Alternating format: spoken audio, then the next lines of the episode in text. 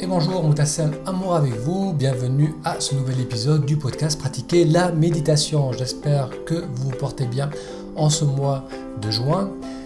Je me trouve actuellement chez moi, il est presque 8 heures le soir, il fait déjà nuit à Bangkok. Aujourd'hui, une bonne journée bien remplie. J'ai passé une bonne partie de la journée à travailler au cabinet. Donc, pour ceux d'entre vous qui découvrent seulement maintenant ce podcast, je suis installé maintenant à Bangkok où je travaille dans des cabinets pratiquent. Et aujourd'hui, j'ai encore vu une patiente qui, euh, que je suis depuis quelques temps maintenant et qui à chaque fois me fait découvrir un nouveau fruit. Donc, à chaque fois m'amène euh, des fruits exotiques. Aujourd'hui, elle m'a fait découvrir ce qu'ils appellent euh, des figues, des figues de manguier. Donc, je ne savais pas que les manguiers portaient aussi des fruits qui ressemblaient à des figues. Et ça, ça, ressemble à une figue, mais c'est beaucoup plus rigide, l'extérieur et l'intérieur, lorsqu'on le coupe, est composé euh, de petites boules blanches qui sont sucrées et c'est très bon. Donc une bonne journée, une bonne découverte lorsqu'on commence à vivre dans un, nouveau pays. Euh, chaque jour est porteur de nouvelles découvertes. Donc je viens de rentrer il n'y a pas très longtemps et euh, je vais partager avec vous aujourd'hui ce nouveau podcast. Et j'ai hésité pour le titre, mais je pense que finalement je l'appellerai lorsque je publierai. J'appellerai ce podcast Je m'en fous. Je m'en fous.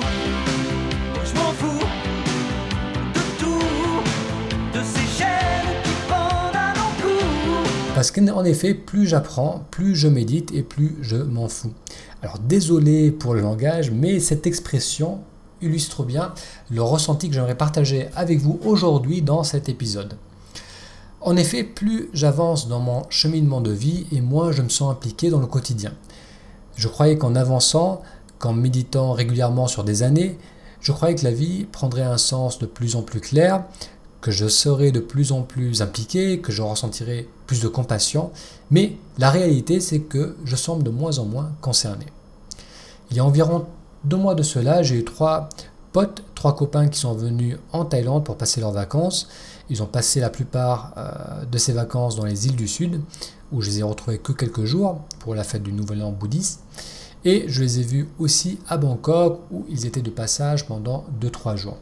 Alors parmi ces trois personnes, euh, l'une de ces, de ces personnes est un proche ami, donc un ami de longue date, ça fait plus de 20 ans qu'on se connaît, on se taquine volontiers, mais cette fois-ci j'ai remarqué qu'il n'avait pas beaucoup la forme, il n'avait pas vraiment la pêche, il était taciturne, il faisait souvent la tête, et dès qu'on parlait d'un sujet qui sortait un peu des thèmes légers, euh, des thèmes auxquels vous pouvez vous attendre lorsque quatre gars vont boire un verre, à chaque fois il répondait par un je m'en bats les alors c'est pas très élégant, je sais, mais c'est une expression qui là aussi révèle bien son état d'esprit. Tout ce qui ne porte pas sur son confort ou sur sa satisfaction immédiate, ça semble pas l'intéresser. Pourtant, il y a encore quelques années, euh, c'était quelqu'un qui s'intéressait à de nombreux domaines, il avait envie de faire un métier, une activité qui lui plaisait vraiment, il avait envie de contribuer du positif au monde, mais il s'est laissé rattraper par un travail exigeant, euh, qu'il n'aime pas forcément, mais qui lui permet de bien gagner sa vie. Il a aussi des investissements immobiliers avec les, les mensualités qui vont avec, qu'il faut payer tous les mois. Et euh, il est devenu un peu plus sarcastique, il est un peu plus rigide sur ses idées, et globalement il est moins marrant.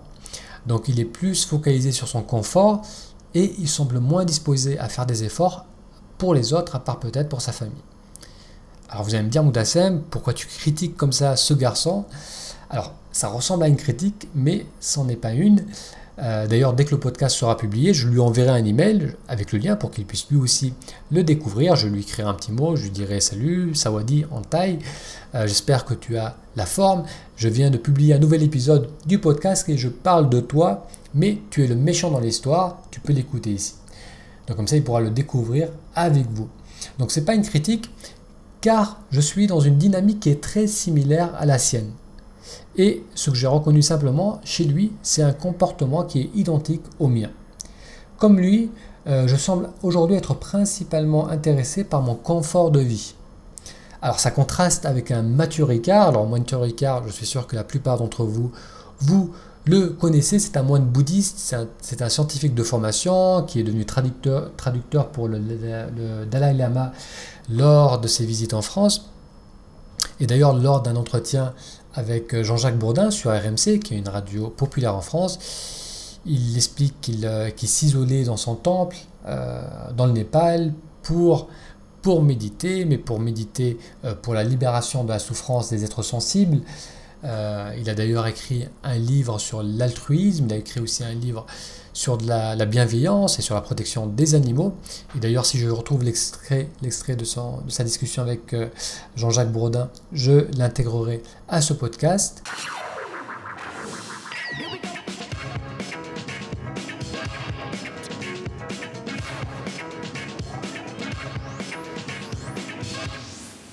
Euh, Mathieu Ricard, euh, j'ai envie d'être un peu provocateur.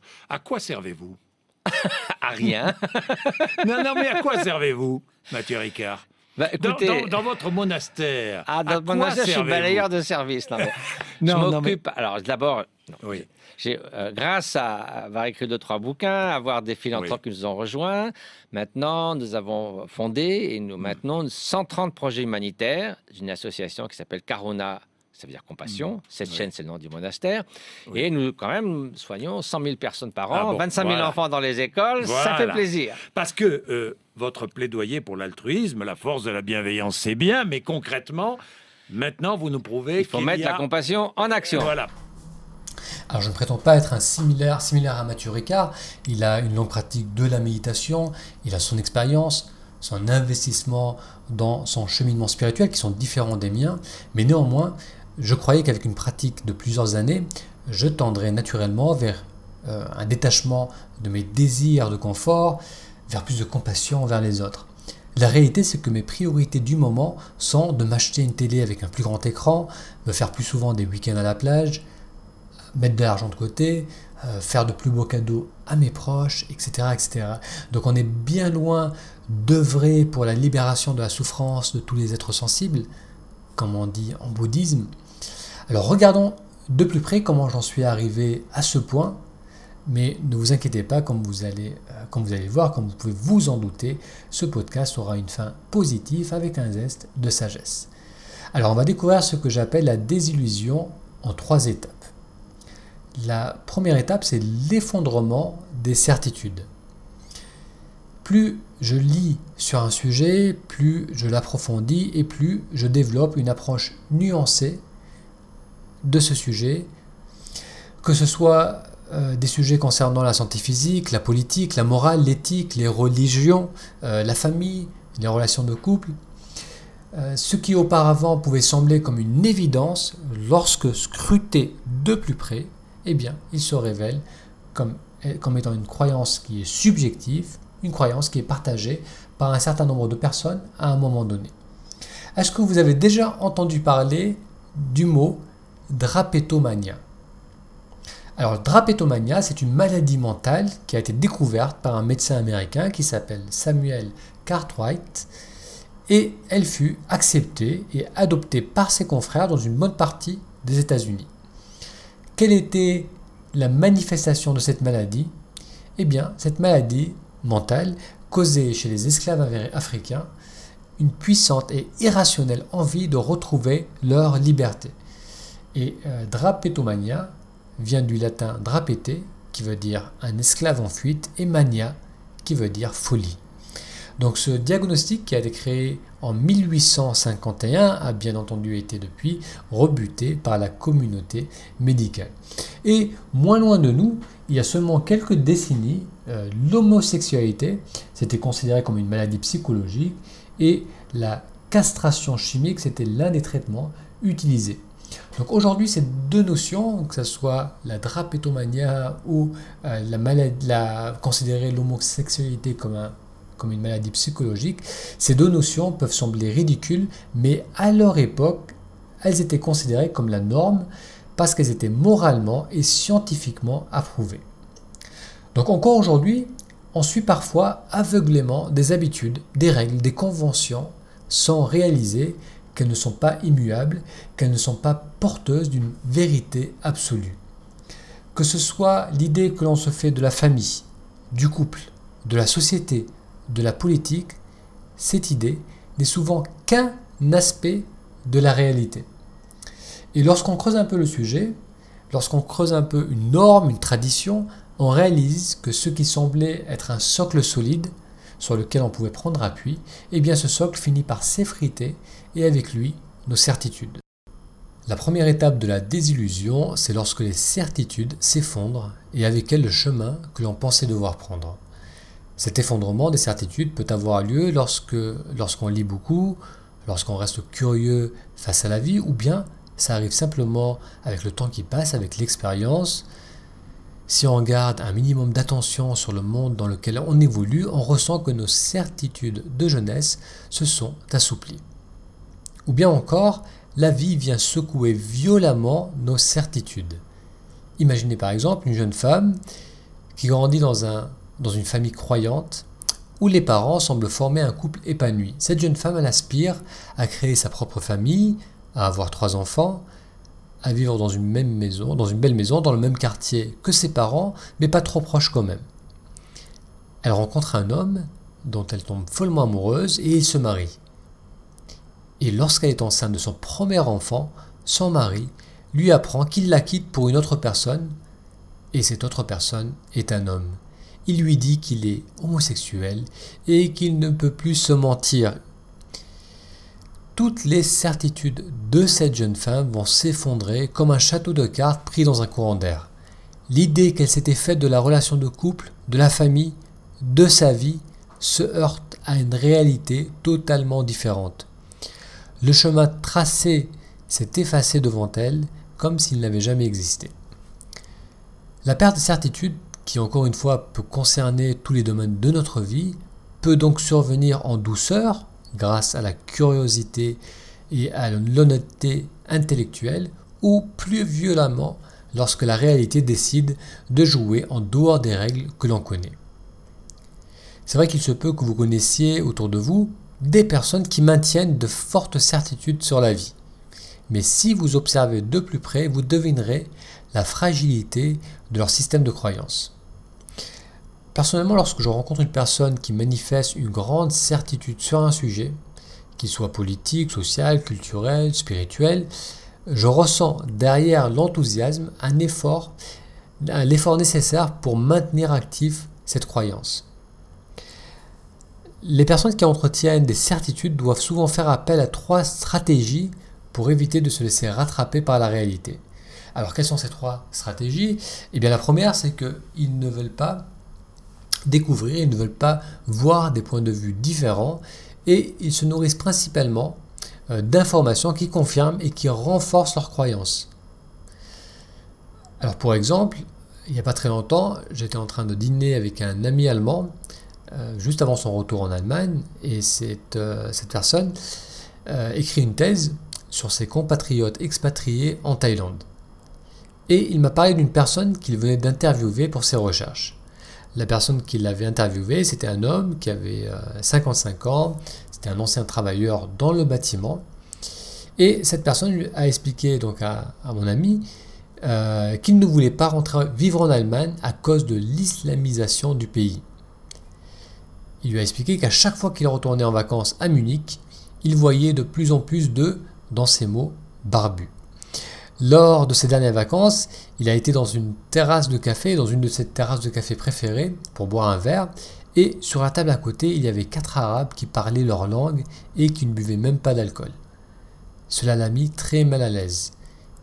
Il a déclaré qu'il y avait de plus en plus d'insécurité et que des amis à lui avait des voisins qui connaissaient une personne qui s'était fait agresser. Donc cet, homme, euh, cet, homme qui a été interviewé, il avait une idée qui était arrêtée et intransigeante sur la situation. À l'opposé de cela, donc poursuivi euh, mon pote lors de, du dîner qu'on a, qu'on a eu ensemble, il m'a expliqué qu'il a rencontré une jeune Allemande qui était de passage à Bangkok cette euh, jeune femme, c'est une habituée du bénévolat, du bénévolat, pardon, et elle lui a expliqué que les familles de réfugiés avec qui elle avait travaillé, qu'elle avait rencontrées, ces familles avaient le cœur sur le main. Elle lui a expliqué que c'était des personnes décentes, des personnes respectueuses et travailleuses, et que ces réfugiés, ces réfugiés avaient pour beaucoup un savoir-faire et étaient prêts à participer dans l'économie du pays. Et cette jeune femme ne comprenait pas pourquoi l'Europe n'accueillait pas plus de réfugiés Et euh, concernant l'insécurité, cette jeune femme notait que c'était une fausse perception qui était due aux politiques d'extrême droite qui se nourrissaient de la peur de l'inconnu, de la peur de l'autre. Donc ces deux personnes, que ce soit le retraité du bâtiment ou la jeune bénévole, euh, que ce soit donc le nostalgique ou bien l'autre qui était idéaliste, n'acceptaient de voir qu'un aspect de la réalité.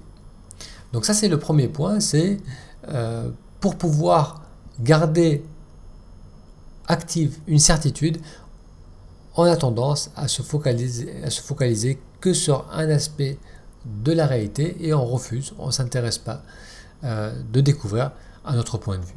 Le deuxième point, qui, euh, qui est une stratégie qui nous aide à maintenir des, certitudes, c'est que ces personnes ont tendance à justifier leur idée par une figure d'autorité.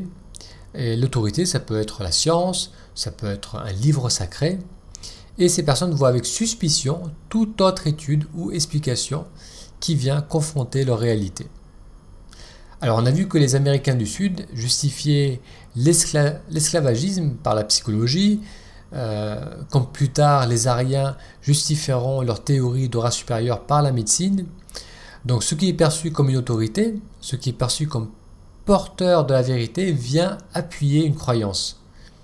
La religion a aussi longtemps servi de figure d'autorité, les riches propriétaires de plantations de coton, donc pour reprendre l'exemple de l'esclavage, n'avaient aucun scrupule car en plus de la science, la religion justifiait aussi l'esclavage. Donc de nos jours encore, les textes religieux servent à euh, justifier des comportements extrêmes. Le radicalisme musulman justifie le meurtre par l'interprétation d'un livre écrit au Moyen Âge. Donc le second point, c'est d'une part de reposer ses croyances sur une autorité perçue comme absolue, que ce soit la science ou la parole de Dieu, et d'autre part voir avec suspicion ou même hostilité tout autre point de vue. C'est d'ailleurs ce que l'on appelle un dogme, et le dogme, un dogme, c'est défini comme une affirmation considérée comme fondamentale, fondamentale, incontestable et intangible par une autorité politique, philosophique ou religieuse. Donc ça, c'est pour la deuxième stratégie pour maintenir nos certitudes. Et la troisième, c'est les personnes qui s'accrochent à leurs certitudes, défendent durement leur point de vue et prennent le sujet très personnellement. Donc ce troisième point est révélateur de l'effet stabilisant que peut avoir une croyance. Suivre des, règles clairement établies donne un semblant de stabilité et de sécurité. Cela entretient l'idée que si l'on agit d'une certaine façon, on va avoir un résultat. Et lorsque cette certitude est remise en question, c'est notre sentiment de sécurité qui est bousculé. Et donc lorsqu'on défend une croyance, on défend sa propre personne. Alors on vient de voir qu'il faut faire un certain effort donc pour maintenir des certitudes, euh, que ce soit euh, ne pas accepter de, voir un autre point de vue, que ce soit faire totalement confiance à une figure d'autorité, ou de croire que défendre nos certitudes, c'est défendre notre propre, notre propre personne. Donc il faut un effort pour maintenir ces certitudes. Et on a vu aussi que les gens euh, font cela, entretiennent leurs certitudes, car cela leur donne un semblant de sécurité et de stabilité euh, je dis un semblant de stabilité, car on a vu avec l'exemple de la jeune femme qui voulait trois enfants, euh, tout son système interne et externe s'est effondré lorsque son mari l'a quitté. Donc la vie généralement, elle s'occupe de démonter nos certitudes, euh, que ce soit par une impulsion de curiosité et d'ouverture, ou bien que ce soit à travers des imprévus. La vie s'arrange pour assouplir notre point de vue. Euh, d'ailleurs, si vous écoutez ce podcast, c'est que vous êtes suffisamment curieux, suffisamment curieuse pour découvrir, pour vous intéresser à la perspective d'une autre personne. Alors si perdre ses certitudes peut sembler être une bonne chose, lorsque ce processus continue, cela fait aussi perdre ses idéaux et l'envie d'agir pour les matérialiser. Généralement, la première certitude à s'effondrer, c'est la sécurité garantie par ses parents Lorsqu'on est enfant, notre sécurité repose totalement sur nos parents, puis en grandissant, on prend conscience de leur propre vulnérabilité et par extension de la nôtre. Donc c'est le premier socle à s'effondrer. Et ensuite, c'est les croyances, les certitudes concernant euh, la structure familiale, le modèle du couple, la notion de liberté, la réussite au travail, la religion, les traditions, les coutumes, la spiritualité, tout cela s'effrite aussi petit à petit. Donc on finit par arriver à un point où les modèles extérieurs ne peuvent plus trop nous aider. Alors pour revenir à mon histoire, s'il y a encore quelques années, j'entretenais certains idéaux, que ce soit par rapport aux soins de santé, au cheminement spirituel, ces idéaux, eux aussi, n'ont pas résisté à l'expérience de la vie.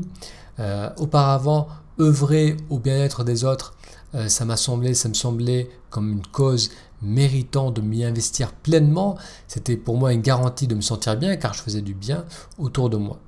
Mais là aussi, si on creuse un peu, on réalise que soutenir l'être humain, c'est soutenir une espèce qui a causé tout de même euh, la disparition de 50% des gros mammifères sur la Terre en l'espace euh, de 10-15 000 ans. C'est une espèce qui détruit peu à peu la planète qui l'accueille et cette tendance à la destruction est loin de s'inverser. tout cela peut sembler comme un tableau bien sombre, mais cette analyse ne vient pas d'un état défaitiste, d'un sentiment de résignation, mais plutôt de mon observation. Et tous les idéaux, si on les creuse un peu, tous les idéaux ne résistent pas, on peut toujours trouver une bonne raison de ne pas les suivre. Et donc j'en viens au point que je veux faire. Si rien à l'extérieur ne semble mériter notre totale implication, autant alors investir notre énergie et nos ressources à l'amélioration de notre confort de vie et euh, du confort de nos proches. Donc mon ami, la, personne, la première personne que j'ai mentionnée au début de ce podcast, de ce podcast euh, cette, personne qui ne semble plus penser qu'à son confort, en est certainement arrivé à la même conclusion. Euh, mais au lieu de passer 20 minutes à le justifier comme je viens de le faire, il dit simplement je m'en bats les. Donc je rigole car nous vivons tous la même chose, mais certains d'entre nous aiment mettre en mots ce qu'ils observent et d'autres vivent simplement cette expérience. Toujours est-il que nous sommes nombreux à ne plus reposer sur des certitudes, sur des idéaux, préférant nous soucier plutôt de notre environnement immédiat et de notre confort de vie. Donc tout cela, c'est ce que j'appelle la première étape de la désillusion. Et la seconde étape, c'est lorsqu'on réalise que notre confort de vie, là aussi, n'est pas si important que ça. C'est vrai que ça me ferait plaisir de euh, profiter de mes séries Netflix sur un écran total HD, 4K, 4K, incurvé de grande taille, mais je sais aussi, au fond, que ce n'est pas si important, ce n'est pas nécessaire. Euh, les petits suppléments de confort, comme une télé neuve, ne jouent en définitive pas un grand rôle dans notre perception de bien-être. Je me souviens d'une observation qui m'avait amusé, que j'avais faite il y a une quinzaine d'années de cela. Euh, à l'époque, je commençais tout juste à travailler, 15 euh, ans, non, il y a même 17 ans de cela, euh, je commençais à travailler et la voiture que j'avais achetée c'était une Clio, donc c'est une Renault Clio avec quelques options et j'aimais bien cette voiture. Et un jour j'ai été retrouver un ami qui, qui passait deux mois de l'année en France et le reste de l'année il le passait au Nigeria en Afrique.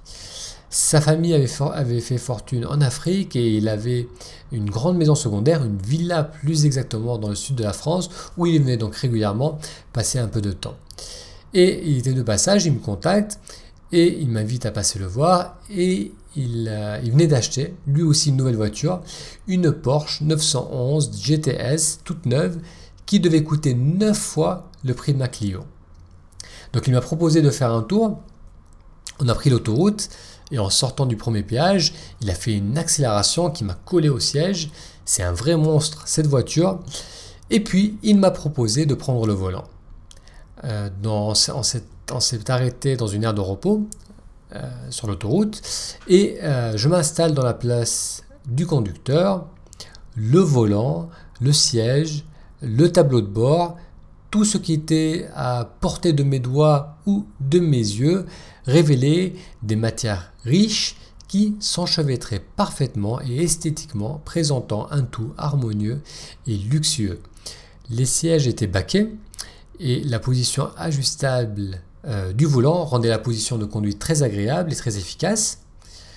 Alors j'ai démarré la voiture et sous mon pied je pouvais ressentir euh, avec un peu d'appréhension même la, mécanique qui était prête à se déchaîner. Et j'ai démarré tranquillement parce que je voulais vraiment pas euh, risquer d'abîmer la voiture ou même de faire une égratignure sur la carrosserie parce que ça, ça risquait de m'engloutir à moi de revenus. Et donc après avoir conduit un peu la voiture, je lui ai rendu les, commandes de son bolide. On est revenu chez lui pour garer à l'abri son précieux engin. Et ensuite on a pris ma voiture pour aller manger un bout dans le centre-ville de Nice. Alors tout en conduisant, je discutais avec lui et je ne sais pas pour quelle raison, mais en arrière-plan, dans mon cerveau, je me croyais encore dans la Porsche et je me disais qu'au final ce n'est pas si différent de ma voiture. Puis soudainement j'ai percuté que je conduisais ma Clio et cela m'a fait sourire. C'était deux voitures totalement différentes, mais au fond, l'expérience d'être dans une voiture n'était pas si différente. Et dans tous les cas, ce n'était pas neuf fois plus agréable d'être dans une Porsche que d'être dans ma Clio. Donc les ajouts au confort matériel n'ont fait que peu d'effet sur la perception de bien-être. Il y a plusieurs études qui ont été faites et qui ont montré qu'au-delà d'un certain minimum, avoir plus d'argent, par exemple, n'augmentait pas tant que ça la qualité de vie. Donc bien sûr, si une famille n'arrive pas à se chauffer correctement l'hiver, euh, si elle est limitée dans ses choix alimentaires, si elle ne fait aucune sortie restaurant ou ciné, euh, parce qu'elle a un budget très serré, avoir plus d'argent va considérablement améliorer la qualité de vie de cette famille.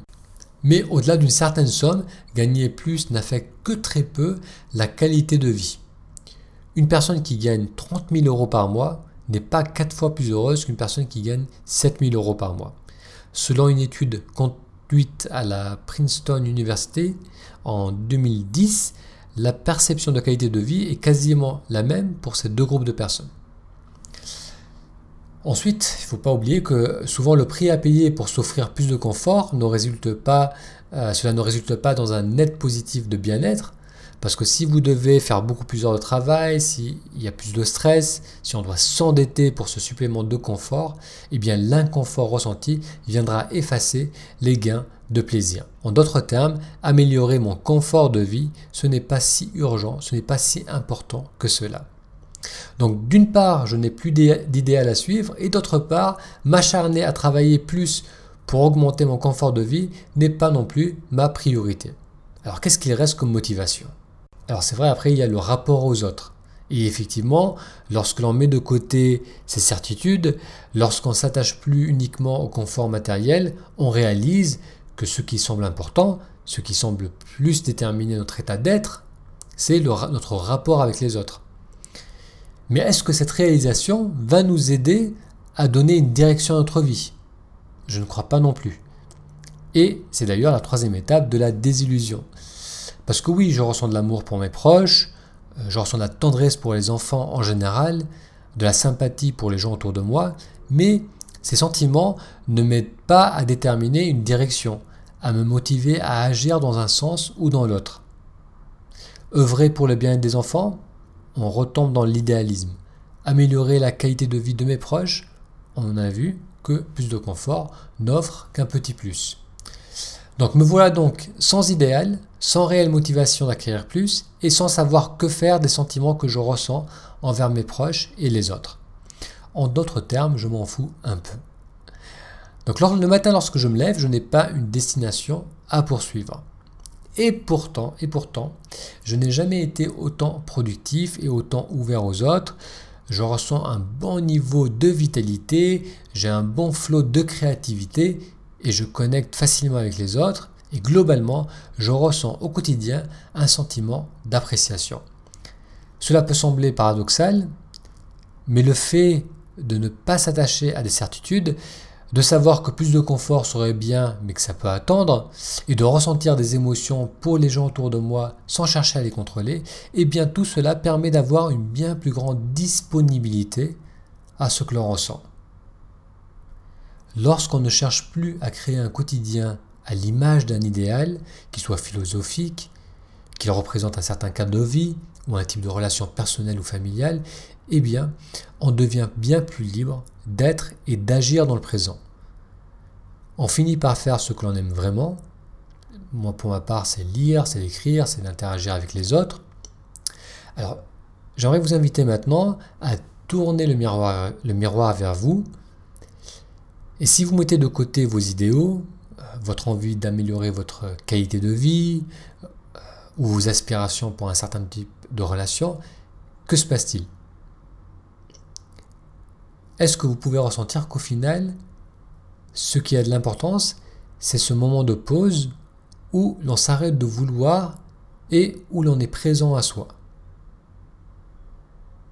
Puis, à partir de cet état d'attention, on va vraiment pouvoir agir. On ne s'attache plus aux résultats de nos actions, car on ne peut pas les connaître à l'avance. On, ne vit, plus pour créer une vie imaginée et prédéterminée. Alors lorsqu'on parle de sortir des sentiers battus, de suivre sa voie, d'écouter la petite voix intérieure, je ne pense pas que c'est de suivre un idéal de vie, comme par exemple euh, j'aimerais devenir guérisseur, ouvrir une maison d'hôte, y proposer des soins ainsi que des cours de yoga et un buffet bio, etc. Ce n'est pas de suivre une voie pour pouvoir vivre de son art, toucher le cœur des gens. Donc tous ces, tous ces idéaux qu'on pense vouloir, qui pense, qu'on pense être notre voie. Je ne pense pas que ce soit cela. Suivre sa voie, je pense que c'est, euh, c'est pas de donc, ce n'est pas de poursuivre un fantasme ou un futur idéal, mais c'est simplement vivre chaque instant pleinement et s'autoriser à ne pas savoir où l'on va. Donc si je vous repose la question, si vous mettez de côté tous vos désirs, tous vos envies, toutes vos envies pour le futur, Qu'avez-vous envie de faire maintenant, dans l'instant? Peut-être c'est de vous lever, de vous étirer, de mettre des écouteurs, d'aller faire une balade en musique. Peut-être c'est de passer du temps avec votre enfant, ou bien encore de griffonner un dessin ou quelques notes sur un carnet. Suivre ces, petites aspirations, ces petits appels de l'intérieur, je pense que c'est bien plus important que de suivre de grands idéaux, car cela vous rapproche de votre nature et cela vous apprend à être attentif à vos aspirations et cela vous aidera aussi à être attentif aux aspirations des autres. Les idéaux, la morale, l'éthique, tout cela s'effiloche lorsque l'on intensifie notre état de présence. Arrêtons de vouloir modeler notre vie à un idéal qui n'a aucune réalité concrète. Et laissons-nous être surpris par la vie on s'acharne à ajouter des expériences à la vie, et si plutôt on s'occupait d'ajouter de la vie aux expériences.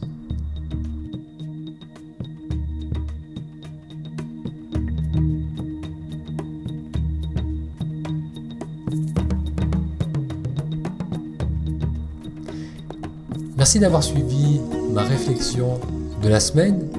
Si vous souhaitez y réagir, si vous souhaitez partager votre impression, vos ressentis, vous pouvez m'envoyer un email ou laisser un commentaire sur la page de ce podcast. Dans les prochains épisodes, je vais continuer à adresser les sujets sur comment développer plus de clarté en soi, comment dépasser les conditionnements et les peurs que l'on peut entretenir, et le rôle de la méditation dans tout cela. Alors pour être informé, pour être sûr d'être informé des prochaines publications, je vous invite à vous inscrire au blog, pratiquer la méditation si vous pas encore inscrit. Donc il vous suffit euh, d'aller sur le blog ou de faire une recherche pratiquer la méditation, ça vous amènera sur le blog et là vous trouverez de multiples endroits pour vous inscrire à la newsletter. Et toujours sur le thème de la confiance en soi, vous pourrez aussi participer au cours Méditer aujourd'hui, qui est un cours à suivre en ligne euh, qui est proposé en formule libre ou bien en formule accompagnement. Euh, donc en vous inscrivant à la newsletter, vous aurez détails et si vous êtes déjà inscrit, vous trouverez dans votre dernier email le lien vers ce cours en ligne. Merci d'avoir suivi l'épisode d'aujourd'hui et je vous donne rendez-vous à la semaine prochaine.